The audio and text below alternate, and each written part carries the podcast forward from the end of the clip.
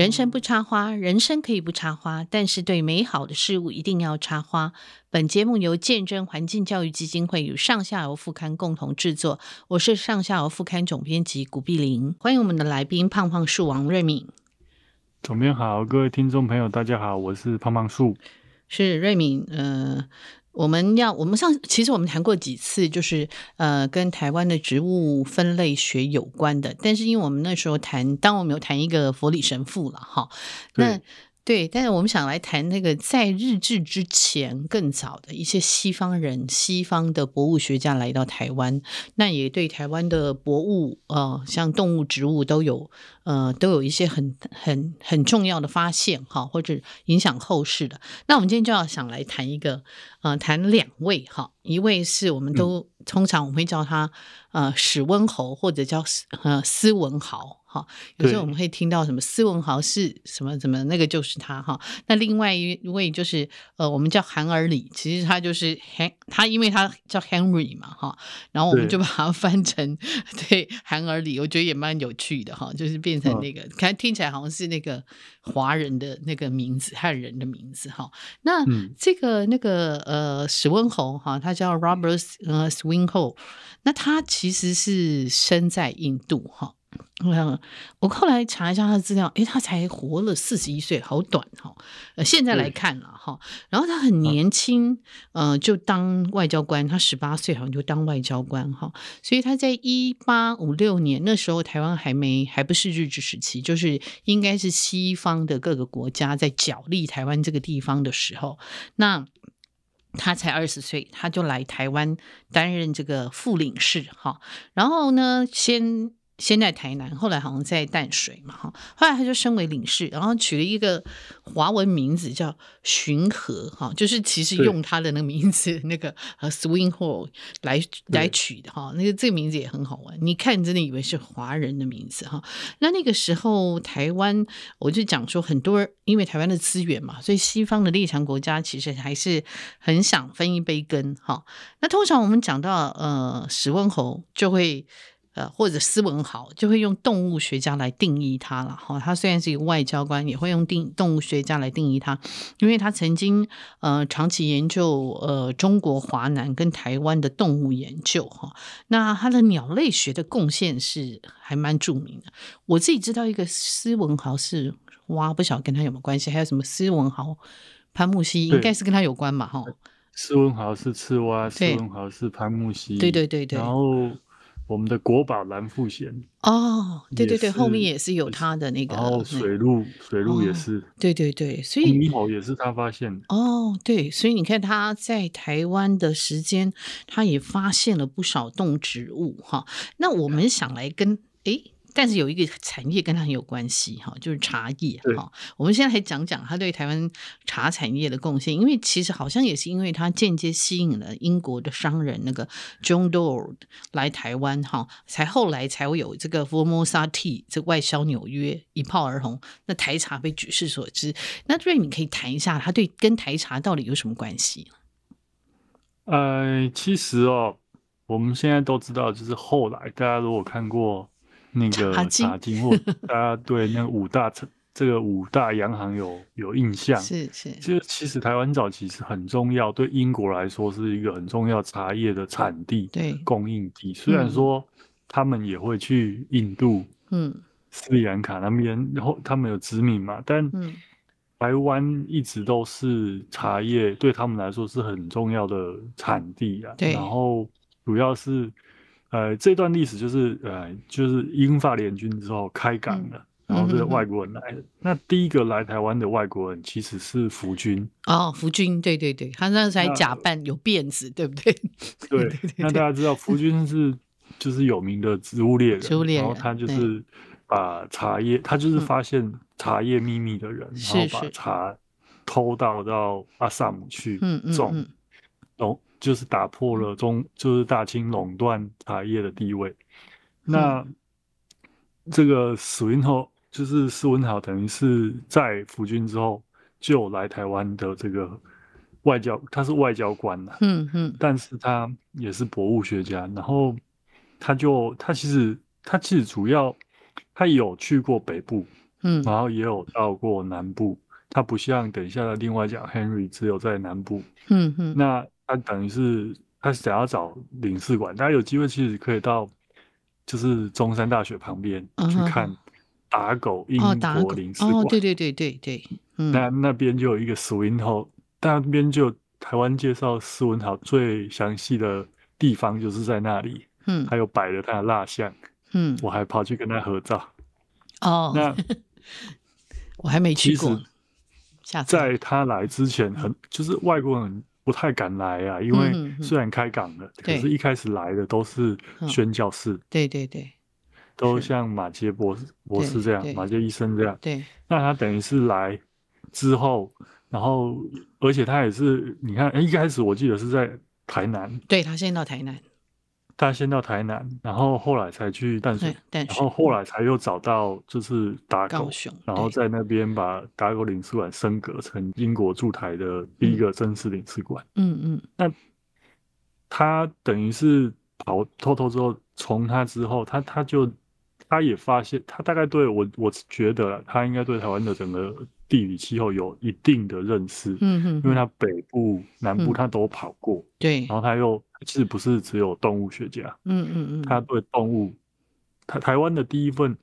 呃动物名录，第一份鸟类名录，甚至第一份植物名录，他在台湾是一八六零到一八六六，对，这六年，他一八六三年其实就发表了，对，两百多种，嗯嗯，然后采了很多标本，嗯，然后他其实也很有趣，就是他后来离开了，他后来他也跟着那个英法联军打仗的时候，他去记录了圆明园，哦。是是是，所以后来要认识圆明园，要根据史文豪的手稿，因为他几乎把它画下来。哇，他很，他其实短短的四十一年的那个生这个生命可是很精彩，而且我觉得他应该是蛮天才，他这么年轻又当外交官，对不对？还而且懂这么多东西，哈、哦，应、嗯、应该是天资非常充盈了，嗯嗯，对。然后在当然他是，你看他能够那么年轻就。嗯跟他的这个整个学经历，他的背景是有关系的，是是是。但他本身也是非常好奇。那嗯，大部分讲到他，嗯，想到的都是动物。对。那我我今天要来讲，我之所以会喜欢他，就他其实对植物也有一定程度的了解。是这个部分啊，我们知道的比较少。那可请瑞敏帮我补充。嗯，就。大部分一定都会讲到什么斯文豪是潘木蜥蜴啦，斯文豪是刺蛙啦，这都是讲这些东西，因为他发表什么福尔摩沙哺乳动物，对，然后因为嗯，哎、欸，大家要知道，就是那个年代台湾是叫做 Formosa，对，就对外国人来说，嗯，然后你。呃，也不能说是他发现，应该是说他第一个对西方正式发表的，嗯、包括蓝腹鷴，嗯哼哼，这些，对蓝腹鷴跟他有关。猕猴不可能是他发现的嘛，嗯哼哼，一定是台湾人都知道猕猴，嗯，只是说他第一个把它发表，嗯，然后还有云豹，嗯，黑熊这些东西，他他其实都有记录到。但讲到植物，可能嗯，真的学植物的人会比较知道，比如说植物里面有四种，其实也是纪念斯文豪。哦，第一个叫丝氏悬钩子哦，丝氏悬钩子，嗯，对，丝氏悬钩子，对对对，这个呃，另外还有一个东西叫呃台湾清风藤，哦，台湾清风藤，哦，我有的种小名其。实也是 Swinholl，嗯哼哼哼，是，那这个可能大家比较少听到，就是这些植物可能大家都不熟悉，然后另外还有一个像锥序珠毛巨苔，就悬夹木，它的种小名也是 Swinholl。哦，那还有一个是变种名字是 Swinholl，就是山猪家，嗯，就是从中中华文明，嗯，你看不太出来，嗯，除了斯氏悬钩子之外，对对，其他的你真的可能要看不出来，大概知道它的拉丁学名。嗯哼哼。那我们在学的，就是我们在学呃植物学名，就是我们一定会去看学名。那人名，我们都大概会像我的习惯，我都会去看一下，然后去看一下这个。植物学家是呃，或这个人名到底是谁？啊，像 Swinholl，因为这个太特别了，这个字如果后面接的是一个什么 Henry 哦，那对比较平常，大概就知道 哎是谁。那因为 Henry 可能很多个 Henry，对，有很多个 Henry，那 Swinholl 大概就是只有一个。但是你去查，你也可以知道哦，这个原来通常不会拿一个没有来过这个地方的人去命它，嗯，去命名。他还发现很多植物也不是只有这样哦，像咬人狗，哦，咬人狗也跟他有关系。咬人狗，对，咬人狗也是他他最先发表的嘛。是。那还有一个东西很很有趣，嗯，就是台湾苏铁。哦，台湾苏铁，台湾苏铁哦，这这里很奇怪，很吊诡，因为他也去过中国。对。那后来我们看，就是他应该弄错了。嗯。他采的不是，他不是去台东采的那个台东苏铁，台湾苏铁在福建采的。哦。然后他弄混了，他以为他在台湾采的。哦，OK。所以才搞半天，就是台湾没有台湾苏铁。哦。所以反而是福建有台湾苏铁，是在搞错。因为他他搞混了，就是那个时候他才，因为说真的，跑来跑去难免有时候会弄错了。这个我觉得这个也不是说他故意的还是怎么样，就是太多了。是。那反正故事就是他他采了台湾书店，然后送回去英国命名，是。就搞成台湾没有台湾书店，是 是是。很很有趣的这个故事啊，另外像什么台湾胡麻花，这个大家都是那时候呃就采到，那可能我不晓得大家会不会使用资料库。我们台湾有几个比较重要的资料库，嗯，一个就就是台湾大学 Flora of Taiwan 的这个资料库，嗯，然后这个另外还有就是呃中中央研研究院有一个生物多样性的资料库，嗯，那。其实这些资料库里面都可以查到，他当初就是这个第一份这个台湾植物名录，其实全文都可以看得到。哦，OK，这都是公开的，不是什么说什么珍，它是珍贵档案，但它不是秘密档案。嗯嗯嗯，嗯，这些东西都已经线上都公开，只是线上都看得到。对，只是说一来它当然是英文，再来是它记录几乎都是。嗯，地名学名，那当然学名跟现在有一些有一些出入调整，你你必须要记一些译名。嗯，但如果你有兴趣，其实都可以查得到。嗯，那这边我也要特别讲，就是斯文豪他真的是嗯。很喜欢植物哦，他不是。他发表植物种种类还比动物多，动物多，对对对，他采了，我跟他采集了两百四十六种，哎，对呀，还不少哎，嗯，因为时间也不算长。嗯，像我刚刚讲的那些植物，很多它不是不是在乡间的，嗯嗯嗯嗯，是需要进山去的。哦，OK OK，嗯，那个时候还是真的是叫做荒野哈，那个年代，对对，还对对对，就是它在西南部，嗯，当然主要你还因为这个打狗领事馆是在寿山嘛，对对。所以他当然对寿山是相对比较熟悉的，嗯嗯嗯。那好像还有去过澎湖，嗯，因为他去太多地方了，是。然后他有在北部待过，所以你看他等于是采了非常多的东西，就鱼，嗯，爬就是鸟类、哺乳动物、鱼类、爬虫类、两栖类、昆虫，然后植物，那采那么多东西。全就是你要你要对它的分类有一定的基本概念，嗯，你才知道怎么去处理。然后它它不是只有采送回去而已，嗯，它是有发表是。台湾岛植物名录，然后物就是哺乳动物名录、鸟类名录，嗯嗯，这是它的贡献。然后等于是台湾第一次要上所谓的科哎科学，嗯。的殿堂。是，因为对外国人来说，这还是就我们就我们上次有讲过，对，他就是还是一个未被未被发现，嗯，发发现的处，可能对他们来说就是处女地，嗯嗯嗯嗯。嗯，对。所以他等于是说，呃，算是很早，然后这个在台湾从事这个呃这些博物学的研究了哈，采集对不对？哈，就说远远他其实比日本人更早了哈，他的时间其实还蛮早的，对对。他在一八六六几年，一八六零一八一八六一一八到一八六，他就来台湾，对，一八六零年底吧来台湾，到一待到一八六六，嗯嗯。这个打狗领事馆弄出来。是，那大家真的有机会可以去打狗领事馆，嗯，就你可以从下面往上爬，就是它都它、嗯、都有蜡像在现场，然后就有点像是展示那个时候的是。风景。那你去你去西子湾一定会经过啊，哦、一定会经过。那你说从下面买票，我记得也没有很贵，买票进去，从下面往上爬。哦，然后上面你就会看，中中间就有斯文豪施文好先生的蜡像，然后到最上面他有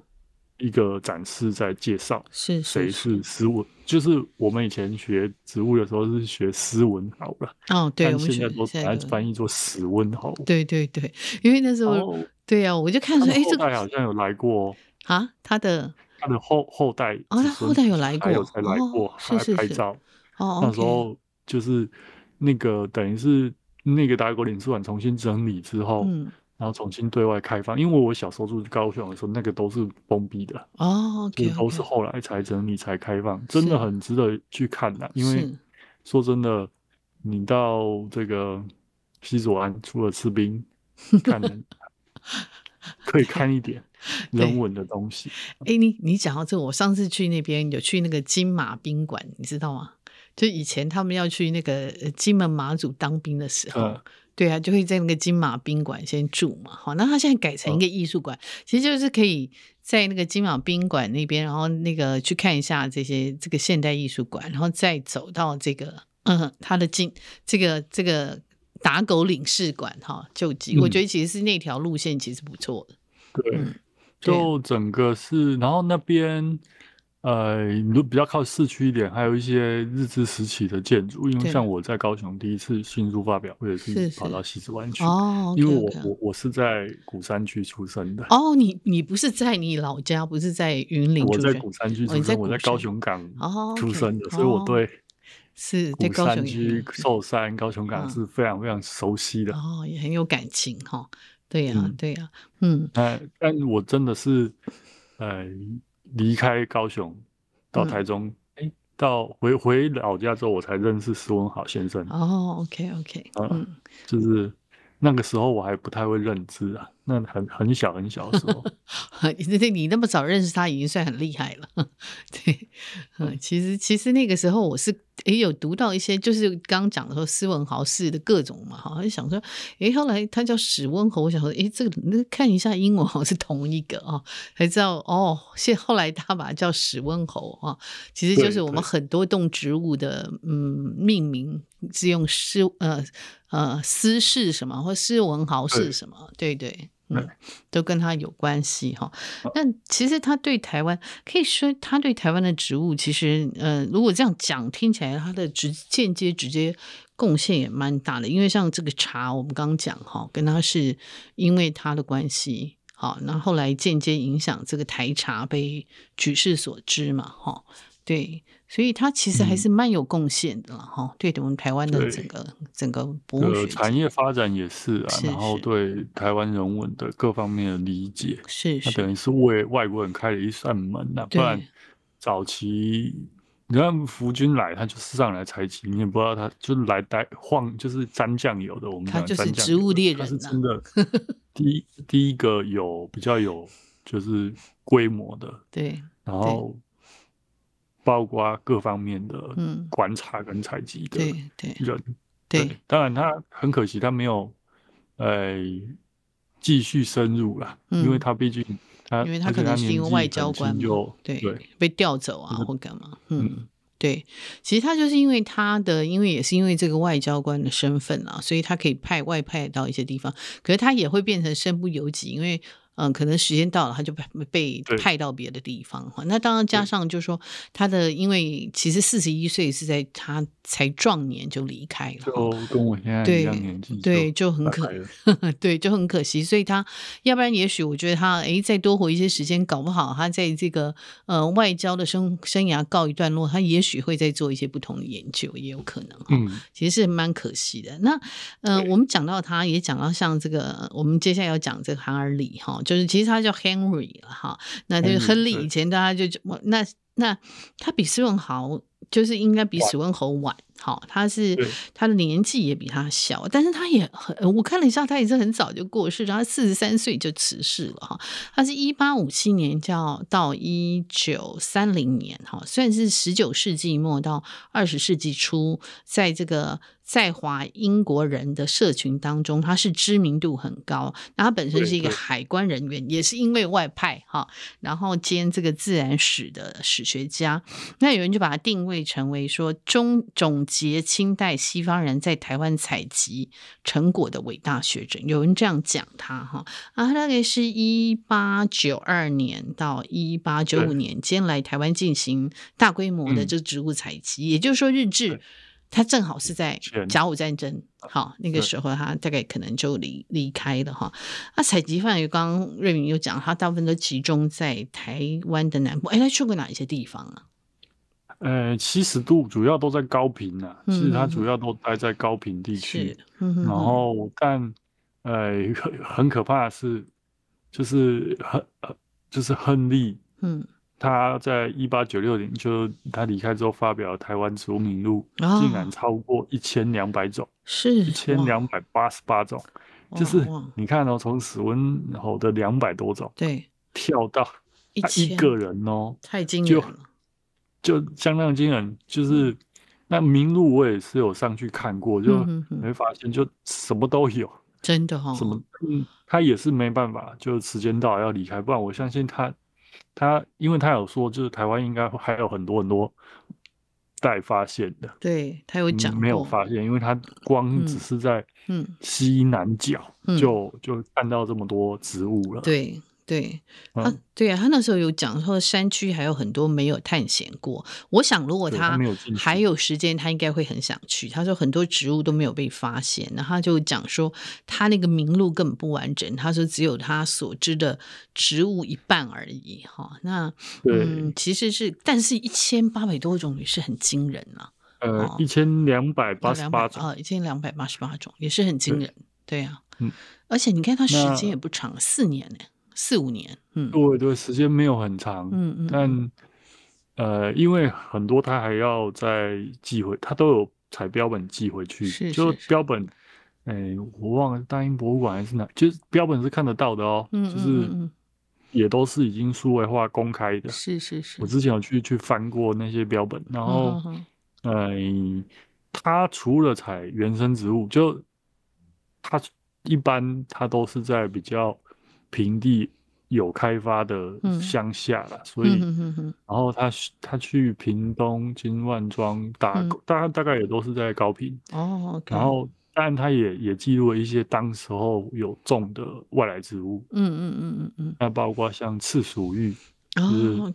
赤鼠玉他有记录，然后像。我们很熟悉的什么绿珊瑚啦，嗯嗯嗯，蓖麻啦，这其实那时候他都有有记录到这些植物了，嗯嗯嗯嗯，对，所以这这这其实我觉得他们也很好玩，他是海关人员哈，可他还可以跑这么多地方，可见他那个时候他的，我在我在笑说他们其实也斜杠的蛮凶的哈，他可以跑这么多地方，对，因为海关人员他应该很多公务也要做嘛，哈，可是他居然可以跑这么多地方哈。对，就可能放假的时候还是怎么样吧，就，哎、嗯。欸，像你看他，就是大家如果很难想象，你可以想象一下毕奇里，嗯，就也是因为毕奇里有被拍那个之前那个电影嘛，嗯嗯，那那种有点未开发，嗯，然后还很多地方你都只能靠走路，对呀、啊。然后真的就只能走进去啊！你说真的，那时候你能坐什么车子？你没有什么，我们讲什么条条大路通罗马。那时候台湾根本没有大路，除了城就是比较主要的府城才会有比较好一点的马，其他乡下都是那种旁边都是草。对，然后那个年代，嗯，看到的图就是都是一定都是泥巴路，就像我去亚马逊的那种状态。嗯嗯嗯，然后爱河还可以泛舟的，嗯哼哼哼，就是大家想象是是这样的，是。这样的情，所以交通是很很不发达的，嗯嗯。非常非常不发达，嗯嗯，要去这些地方真的很难的。对啊，他们可是他们居然可以跑这么多地方，对，所以我才说，对于那个年代的科学家，嗯，我们会有非常的敬佩了。嗯嗯。对啊，真的很很不可思议哈！因为现在像我们，呃，我们那个现在交通工具那么发达，有时候要去一个地方，我们都觉得好遥远了哈。要进入一些，比、啊、如说你要去热带雨林哪一些地方，你都觉得很遥远。那他们可以真的是徒步热带雨林，像我光我们台湾的，嗯，所有国家公园，嗯，大家看看你有去过几个，嗯、或者是我常讲，就我们台湾各县市所有三百六十五三六五乡，嗯。一定很多人没有全部去过，哦、真的，我就是 对，还差得远，不容易，对，真的不容易，嗯嗯嗯，是真的不容易哈。那其实在，在呃这个一百多年前，他提到的这个呃，当时台湾他所知道特有种的植物就有一百零三种哈。那后来检检证之下，现在剩下不知道剩下多少种。应该有呃，因为它发表的是一千多种嘛，对对，然后一千多种，然后它是一百零三种，可是我们现在植物已经发表了将近五千四千多种，对，然后就是特有或特有亚种大概一千种多，一千零多少，嗯嗯嗯，就我们的特有比例是将近四分之一，啊哈哈，是是很高的，那我觉得是因为它没有进内陆。对，所以看起来比例比较低，是是是，但因为我们很多特有种是在高海拔，对对对，嗯、然后或者是在比较呃，就是深山里面，对，或者是在花东，嗯哼哼，所以他没有看到，但呃，不过特有种这个也是怎么说，就有时候很难说，就会改来改去啊，对啊对啊，就像是啊，对，我们最近，嗯、你你看到本世纪。嗯，那去年还是前年，面包树才真的定名。对，然后以前很多资料都说面包树应该是清代的时候，嗯哼，哼，呃，这个阿美族他们从菲律宾引进，结果现在弄一弄不对哦，嗯、就现在有新的资料，就这个东西搞不好在荷兰的时时候就。台湾就已经有面包树，所以搞不好它真的是原生种。嗯嗯嗯嗯，所以 有可能。对，这很多植物会会会变啊，就是应该说科学会变，它会不断的更新。所以有时候我们讲，对，特有种可能会变不是。对呀，有时候就会不是特有种可能会变特有种。哦，对对。但至少我们知道一个大概，就是大概一千种。多一点，然后大概占了将近四分之一，嗯，这很惊人，因为毕竟台湾是海岛嘛。对，而且这对在大家常常会讲说，这么小一个海岛哈，为什么特有特有种这么多？也是，这就是我们生物地理上面很很特别的、特殊的地方啊，就是我们既有嗯北方寒带植物，我们又有南方的特奇怪。我们上次讲了三熏香，然后我们有热带元素，我们有。温带元素，嗯嗯嗯，然后我们在青草跟黑草交汇的地方，嗯，所以是很难得的。对啊，这是全世界应该是绝无仅有的地方。对，那我还想请问瑞敏哈，就是像台湾这些特有种植物里面有哪一些是用它的名字来命名的？我们看到那个中小名里面，呃，像我们台湾魔芋就是亨氏蒟蒻哦，就是比较。台湾魔芋就是 OK OK，嗯，通常、嗯、就嗯嗯，亨氏菊络，对，嗯，亨氏菊络，嗯，就是呃，这个是大家比较常提到的啦，亨氏菊络就是台湾魔芋，是，嗯，嗯。那哎，我想请问一下，对菊络哈很有趣，菊络很多人大概不知道它就是魔，就是魔芋哈，魔芋，对对，因为菊络可能很多人以为是合成，很常见，但。嗯就是台南以南，就是很多地方就因为我们台湾有四种魔芋，嗯，那呃，哎、欸，有有一些就是南部，因为魔魔芋属比较是热带的元素，嗯嗯、然后我们还有东亚魔芋、密毛魔芋，还有油饼魔芋嘛，嗯嗯，那可能大家去，可能我在想说会不会那个东山大学学生会比较熟悉，嗯、是寿山，啊不是是寿山，寿山，嗯，寿山。嗯，里面就可以找到，我觉得可以找到两种吧。嗯嗯，找到两种魔芋。对，嗯嗯嗯，那里面就有跟他有他发现的魔芋，就就对，就有他发现的，就是他他有在寿山寿山采集嘛，嗯，打狗，嗯嗯，打狗就是在诶寿山，寿山就是最近在诶寿山就是在高雄港旁边，对对对，然后就猕猴很多的地方，猕猴很多啊，一直都是就是中山大学，就是 还有寿山动物园，就是在。寿山上面，对对，中山山脚，对中山大学现在学生学生常被猕猴抢东西，常被猕猴攻击。呃，你去爬山也会也会被被被，就是很多，你真的不要带，因为我们台湾的猕猴有点被被宠坏了。对对对对对，他还会抢中山大学学生的书来看，我我看到真的觉得很好玩。所以你刚刚讲说猕猴反而是那个那个。反而是史温侯命名的嘛，哈，对对，就是他先记录了，因为猕猴不可能是他发现的，是是，因为早期台湾到处都有这些动物，只是说第一个正式提出科学发表的人是史温侯，应该是这样说会比较。比较完整一点。嗯嗯嗯嗯嗯，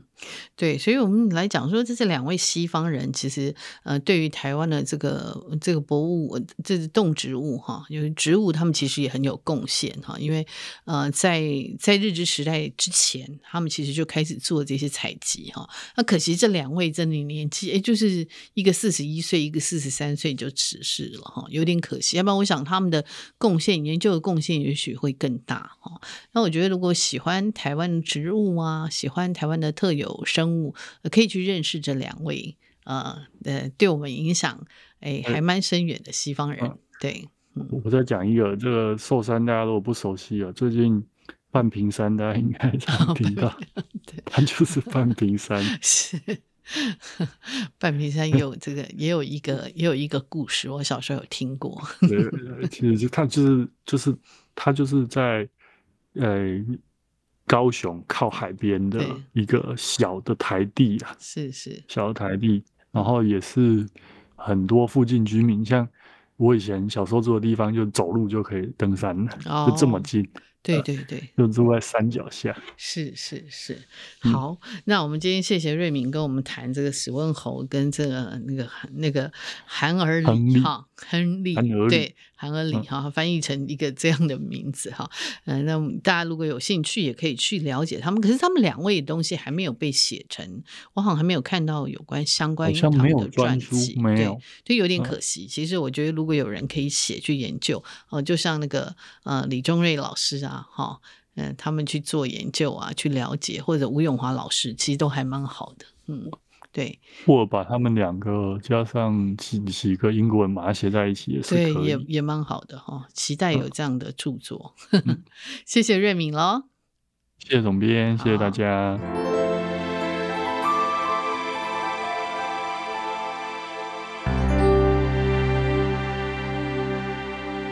今天呢，我想来跟大家介绍一本书哈，是其实是因为这个季节的关系，当然呃现在已经是五月哈，可是呃大概通常台湾嗯会有这个赏银季哈，赏银季大概差不多是三三月底，然后四月是一个爆发季节，那大家通常会觉得说，哎是到五月初，no no no，其实到五月中可能都还有一些地方是呃可以赏银，像我最近。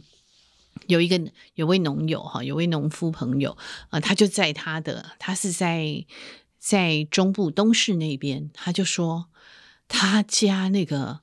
果园的萤火虫哈，比任何富裕的地方还。大爆炸哈，这炸整个是炸开来的哈，然后到晚上哈，关起灯来，那个真的是很惊人。然后他自己就非常喜欢，表示说他觉得他那个地方好像水很干净。可是到萤火虫是不是跟水很干净是有关系？其实有时候常常是一个传说了哈，未必是。有时候嗯、其实那个水啊，水质并不是很干净，对萤火虫来讲，嗯、嗯。我上次在我们这个见真环境文学营哈个导览啊，由这个年轻的作家哈，这个写了《巡洋记》年轻的作家徐政甫，他就带我们去这个呃木栅马明潭的永建国小，那边是黄源营的富裕地，他就说，其实水真的不见得是一个影响萤火虫很大的呃一个因素，但是最重要其实是呃。光哈，他说有时候呃，如果这个光害太严重哈，其实反而会造成萤火虫呃，萤火虫会减少的哈。那今天我想来介绍这本书，也讲一下那个呃，正好我们上下副副刊呢，嗯。有一集就谈到这些昆虫哈，那我们邀请了那个徐政府写了一篇，那徐政府他去花莲的木瓜溪，他就做了这个萤火虫的调查的报告哈。那今天呃还有这个呃想要介绍这本叫《爱你哦萤火虫》哈，呃都市公园萤火虫复育记，这是由呃张文亮老师哈，张文亮老师他已经退休了，他原来是。呃，在台大教书，那他已经退休了。退休以后呢，他就很好玩。他本来叫河马教授，哈，学生就叫河马教授，那就开始来，呃，写很多这个为呃儿童青少年写了很多这个科普的读物，哈，还得过蛮多像金鼎奖、吴大有科普奖，哈，呃，得了蛮多奖的。然后他自己，嗯，本身也是在当这个特殊儿童教育、有个生态教育的志工，哈。那呃，张文亮老师这这本《爱你有萤火虫》哈，他其实是在讲这个都市公园的萤火虫富裕期。那其实都市公园的萤火虫，如果我们在讲到台北，我们通常就会说，哎啊、可能是。大安森林公园可能是荣兴花园哈，这两个地方的公园其实是非常有名。那其实台湾啊、呃，这个萤火虫的文化哈，是跟日本是很有关系，因为日本他们在他们都会区的这个萤火虫文化，其实就已经发展了非常久哈。那以前我记得我曾经看过日本说，他们呃为了要富裕萤火虫哈，他们还曾经啊、就是。诶，在百货公司卖萤火虫哈，让小孩都可以买得到，然后小孩买得到就可以回去自己可以观察哈。那当然你会觉得说，诶，这个好像以现在的环保呃保育概念，你会觉得诶，这样子好像不是不是很好哈。但是那个年代啦，大概我讲的大概是差不多八九零年代的时候，那个时候日本的很多百货公司他们会在这个季节卖萤火虫哈。那嗯。像大安森林公园，现在它有萤火虫生态池哈，它不只是观察这个萤火虫到底有几只啦，也要看这个环境的合适性，所以它会创造一个环境哈，它会把它种很多东西，让它有层次哈啊，看它其实有一些，当然它有些技术的瓶颈，可是呢，他们就呃这么多年来都一直在做呃萤火虫的复育，那它。大安森林公园也是黄缘萤哈，那它的种就是从这个啊，我刚刚讲了说这个木栅马明潭的这永建国小引进来的哈。那我们刚刚还讲，就说呃，什么东什么东西对萤火虫会有很大的影响哈？其实萤火虫它在生长的过程当中，嗯，其实呃，它会经过呃四到六次的脱壳哈。那有人说呃。这个四到六次脱壳，那它什么东西对它来讲最最？它在这个外壳哈，它在重新脱壳以后，它必须再长出外壳。呃，钙就是它最重要的成分，所以如果水中含钙的成分高的话，哈，那这个酸碱值就要保持这个七到五哈。这个那如果是酸雨严重严重的都市哈，就是。不太容易富育萤火虫，哈，还有这个除草剂，它对这个萤火虫的幼虫有很高的毒性，哈，所以生生态池它一定要有这个缓冲的草带，然后它可以隔离这个除草剂，哈。那我刚刚有讲说，嗯，还有就是说这个自来水中的这个氟的含量，哈，呃，氟的含量其实对萤火虫这个幼虫毒害是很大，哈。这个我们那天去呃永建国小，呃。徐政府也有讲到这个事哈，那生态池的水呢，你就要以雨水或者地下水为主。那如果水量不够，你必须要用这个马达来抽水，你就要循环使用哈。所以，嗯，还有这个萤火虫，它的幼虫，它幼虫哎，幼虫它是会它是吃荤的哈，它需要这个氧气能够进行呼吸哈。还有它这个呃水解溶度的这个氧气，它要超过呃呃四点四点。五毫克哈，呃，其实如果是不够的话，就要就要曝气哈，所以嗯，最好是那个招那个七地的泥地哈，要含有有机质哈，才能够附生长出附生性的藻类哈，可以让这个螺类所需要的生食物哈。那其实嗯，生态池也不是那么容易可以建造，它还是需要时间哈。那嗯。其实你一个地方，你要像我们刚刚讲的说光照哈，光照一直是呃比较难以克服。像呃像大安森林公园，其实因为它四周还是很多住户嘛，然后还是有路灯哈，所以如果当光害太大的时候，其实会影响这个它这个影响这个萤火虫的幼虫哈，所以它需要有一个缓流速、低光照的水域哈，嗯。那但是通常呢，就是它要吃的螺类哈，它又要快流速、高光照的水域，所以你在一个地区，你要维持两个截然不同的亮度的环境呢。呃，一个是给萤火虫，一个是给螺类哈，因为萤火虫吃螺类哈就很不容易，所以这为什么就是说常常这个萤火虫的复育哈，它会失败哈。那我们就讲说，哎，萤火虫的成虫到底是什么哈？好像到现在好像科学上还是科学上的谜哈。嗯，张文亮老师在这本书就是《爱你哦萤火虫》哈，讲这个都市萤火虫复育记，他也有讲到说。他们可能是吃露水，还可能是吃花粉，也可能是花蜜，甚至于他们可能什么都不吃。那那天我们在那个呃徐政府也有讲到，他说他们其实一生呃就是为了这个繁殖哈，所以他最大的一生最大的命定就是要繁殖哈。那他们胃的构造很简单，它几乎是没有什么胃酸哈，所以它主要是靠它成虫阶段所吃的食物，然后供给它这个。幼虫时候所吃的植物食物哈，然后供给它成虫阶段的飞翔它所需要的能源哈，所以这个萤火虫生态池的营造就要配合萤火虫的生命史。那张文亮老师就说这个是最难的部分哈。萤火虫呢，其实它常常把它的卵产在水边的青那个苔藓啊，哈浅水处，或者是在那个挺水植物的。水下产卵，这样它可以减少它的卵被鱼类吃吃掉哈，啊，增加它的卵孵化存存活的机会哈。所以这个是萤火虫生态池周边，它会采用多多边形的弯曲，让这个水岸哈比较多样化。像我们那天去也是，它就不会是一个笔直的一直线哈，那它可以生长多样多样的水生植物哈。它裸露的地方就可以长苔藓啊，然后这个水域它就可以放一些呃木皮啊粗糙的这些树干，可以让萤火虫在上面产卵哈。其实这个都是很呃，就是你我们在看到一个哎，我们今天看到萤火虫哎，看到大森林的萤火虫。我们会看到这个，呃，荣兴花园的萤火虫，哇，我们会觉得，哎，好像它原来就长在那边。No，它其实要煞费苦心去营造它的环境哈。那萤火虫为什么就说，哎，在这个昆虫里面哈，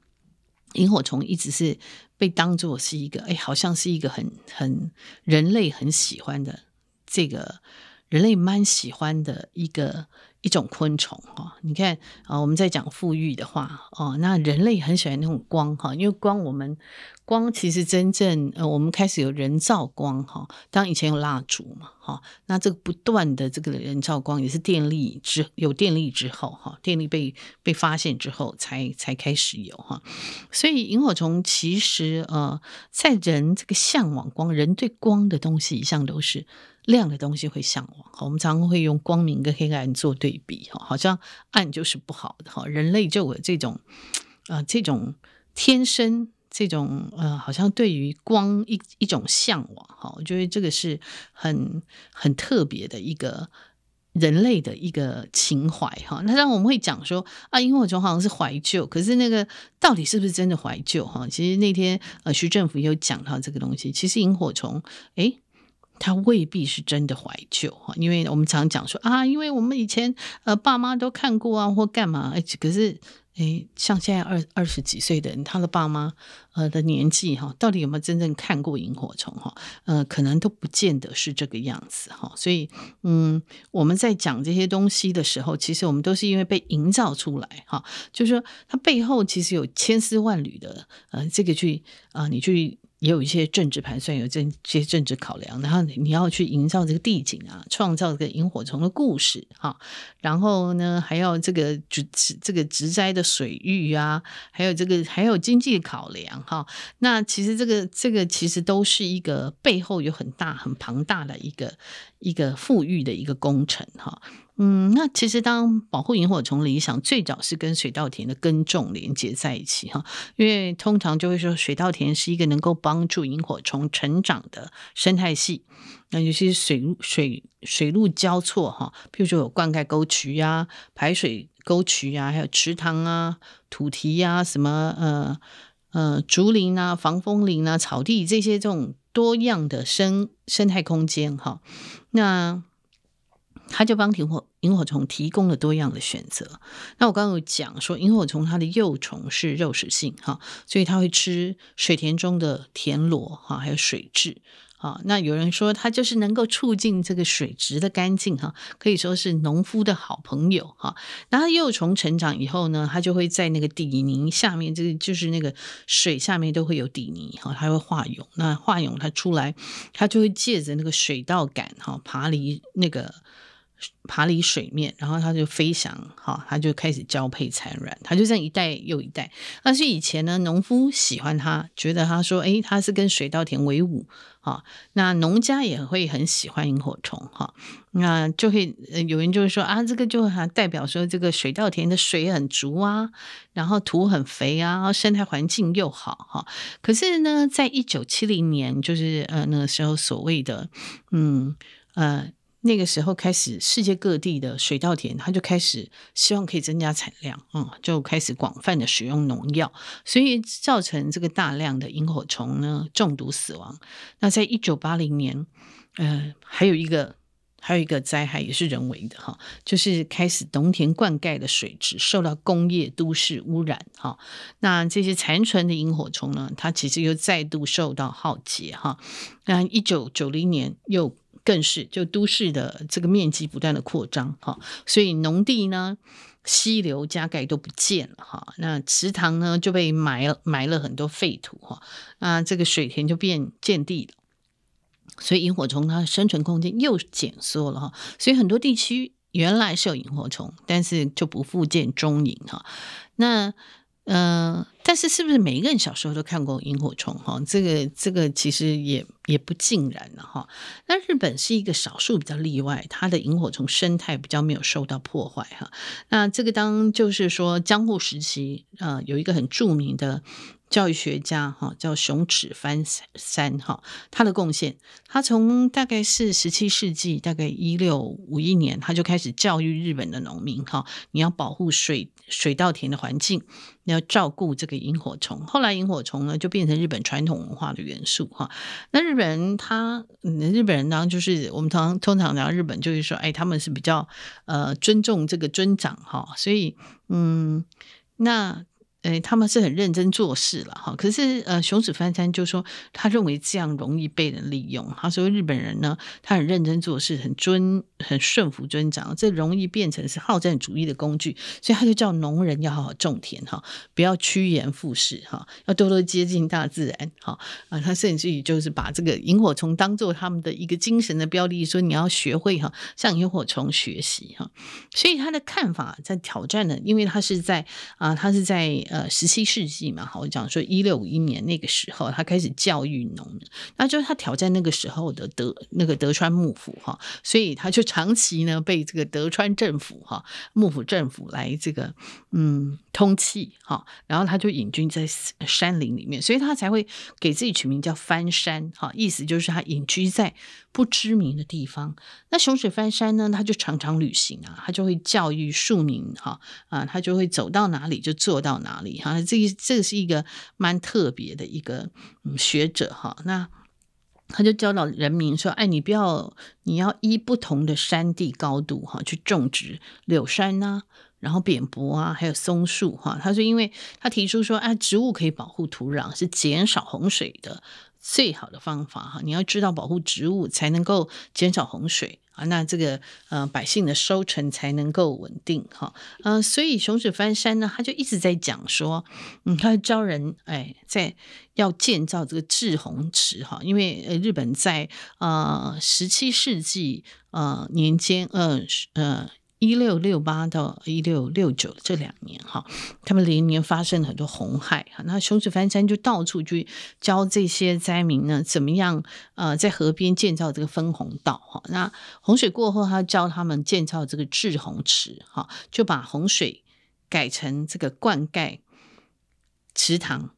那他就他就说，哎，这个分红灌溉，粮食无缺，哈，民生乐利，哈，治理稳定，哈，所以就变成近代日本的环境管理的奠基者。那他就说，哎，这个山川是国家的资资产，如果只是会伐木取材，不会保护，不会护山植林，哈，那呃河川就会浅叠，哈，国家会逐渐贫瘠，哈。那他就认为说，日本在过去的百年的乱乱世哈，我刚刚讲他是德川时代的人哈，他就觉得经济只是维持在这个抢夺资源啊，所以山上不长大树，河川日渐淤塞哈，呃，日后呃国家百年真正的财富其实在于绿水丰山啊，绿山风水哈，就是绿山风水，所以他理念就深深影响日本文化。那这个其实就是说。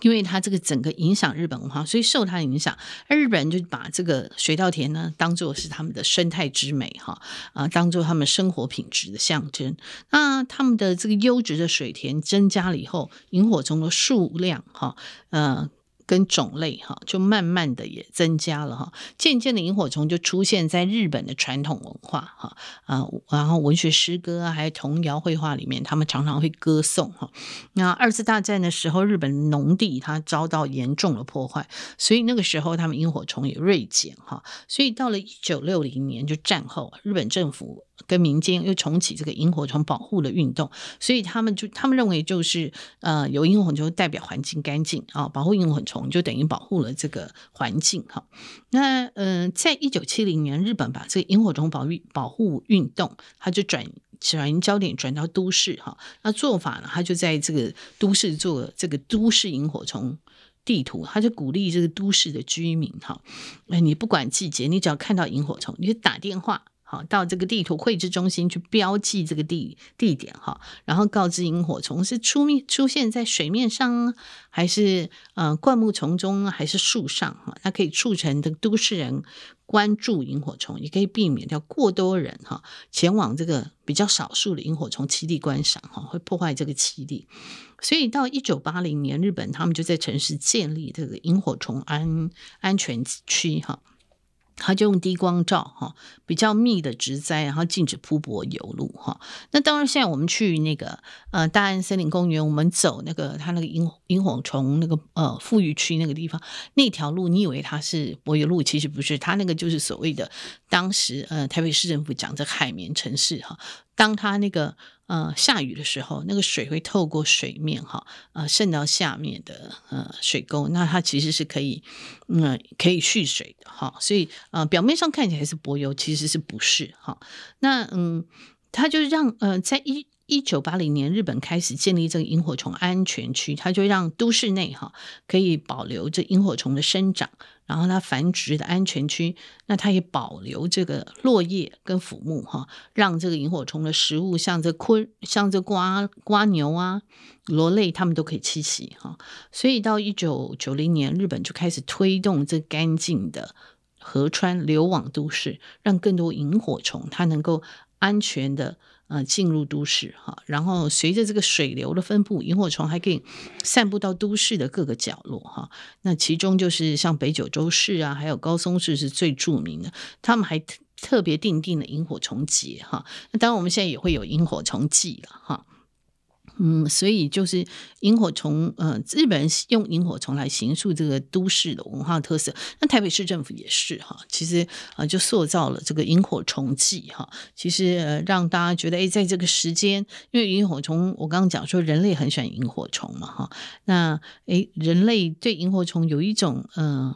很说不出来的一种向往哈，所以好像你有亮光，就是好像有希望的感觉哈。人类就很喜欢这种东西哈。那嗯，所以日本人他们在都市里开始建造这个萤火虫水路，他就设计蜿蜒的水路，然后保留了这个泥滩沙洲，还有栽种这个挺水性的水生植物，让萤火虫的繁殖哈。然后他们。诶，所以民间都有共识是要珍惜萤火虫啊，让日本萤火虫的保育的技术哈，一直是呃独步全球哈，虽然全球非常领先的哈。那当然呃，日本人他们也会把这个教结合跟教育结合在一起，所以他们就跟儿童教育在一起。那他们很多教材里面都会编转这个萤火虫，用萤火虫这个闪光的频率来编写数学题目，来让小朋友啊做数学不会那么痛苦哈，可以亲近萤火虫。那萤火虫也变成说他们照顾偏远地区的儿童还有受虐儿童的标章。那很多孩子在暗处被人忽略，需要有人去照亮、去关怀，所以他们就会用萤火虫来做。标志哈，那市场上它有机生产标章呢，还有像什么电力公司省电招牌呢，它都会用萤火虫哈。所以萤火虫不只是嗯、呃、跟人，呃不是人跟大自然和平共处象征，也有消费市场的潜在价值哈。所以日本你看他们就把这个整个呃。嗯，环环相扣坐在一起哈，嗯，他们也创造了很多这个萤火虫的社区，就代表说用用萤火虫社区来代表它都市生态落实哈，呃，像他们的大楼周边的公园呐、啊，呃，草坪啊、池子啊，还有水路哈，都能够成为这个萤火虫飞翔的廊道哈，所以。哎，我们在这当中就好，日本人他们就在这当中去营造他们的不管是生态或者教育哈，呃，都有都有它的意义。那当然我们会讲说，哎，每一只萤火虫它生命里都拥有一本像这个摩斯密码的这个说明书哈，它这个熊的萤火虫，哎，闪出去它会。亮暗亮亮暗哈，然后然后雌的萤火虫就会知道这个意思哈，所以它就会回应闪光哈，呃，所以雄雄萤火虫也看得懂，然后他们会一起用同样的频率互相发亮哈，那他们的信号要同步才能沟通哈，所以人类看到萤火虫的闪烁，不代表不知道它是什么意思哈，可是因为我们没有萤火虫那样的发光的密码，那萤火虫它的成虫呢，一旦飞出水面呢，这个雌萤火虫就会往黑暗地区移动哈。那雄萤火虫也是往黑暗的地方哈，所以萤火虫在黑暗中它才会有效率的打光，看清楚对方传过来的光哈。那雄雌萤火虫都要在黑暗中等待，才有机会看到光。所以我刚刚讲说，光害对他来讲是非常严重的哈。嗯，而且他们打光的速度非常快。当然，每一种萤火虫，萤火虫有非常多种类了哈。那第一位发现这个萤火虫发光求偶的科学家哈，是一个呃叫做呃麦克。德摩特哈，他其实是他是在美国嗯，匹兹堡匹兹堡大学念大二的时候，他因为课余他就很喜欢在野外哈，然后他就用日记的方式去记录那个萤火虫发光的强弱哈，他就发现说，诶，雄萤火虫发光以后，雌萤火虫也配合它的个发光的韵律，还互相沟通哈，那他就首先提出说，诶。萤火虫的发光是有意识的行为哈，所以这个就开启了嗯、呃、昆虫符号系统分类学哈。那这个学问后来也发展在不同的用途哈，比如说战场上面这个敌友双方的判别技术哈啊，这个也是一个很很重要的东西哈。那其实同一种的品种的萤火虫，它才能够放闪沟通啊。不同品种，它们是它们的沟通方呃这个放闪的方式是不一样哈，或者它们的密码频率是不一样的哈。那我们今天来介绍这个呃，这本叫做《爱你哦，萤火虫》哈，呃，都市萤火虫富裕季。如果大家每年在这个萤火虫季，你想要去呃赏萤，想要去观赏萤火虫哈，我觉得说，诶，可以呃，你可以对萤火虫多一点了解哈，嗯、呃，去找一下这个跟萤火虫相关的著作哈，让我们在呃赏萤中间，诶，每年我们也可以呃，在这个当中，我们可以累积一些知识，我们也到了现场，我们会更了解哈。我们会不是只是看它这个发亮哈啊，为什么发亮哈啊？然后我们也搞不太清楚。那嗯，这本书我跟大家介绍，它是由这个字母。文化哈所出版的哈，由呃张文亮老师所写的哈，那也欢迎各位读者可以去找来看。我觉得这本呃写的非常浅显，其实大人或者是呃小孩都蛮适合看，也很适合给孩子当做桥梁书。那我们今天就介绍到这里，谢谢各位听众的收听。人生不插花是由见证环境教育基金会跟上下游副刊共同制作。如果您对呃饮食的上下游有兴趣，欢迎您可以收听上下。到新闻部所做的食农收查线。如果您对饮食生态、农林渔牧的文学有兴趣的话，欢迎您可以订阅《人生不插花》，也可以订阅我们的上下游副刊。谢谢。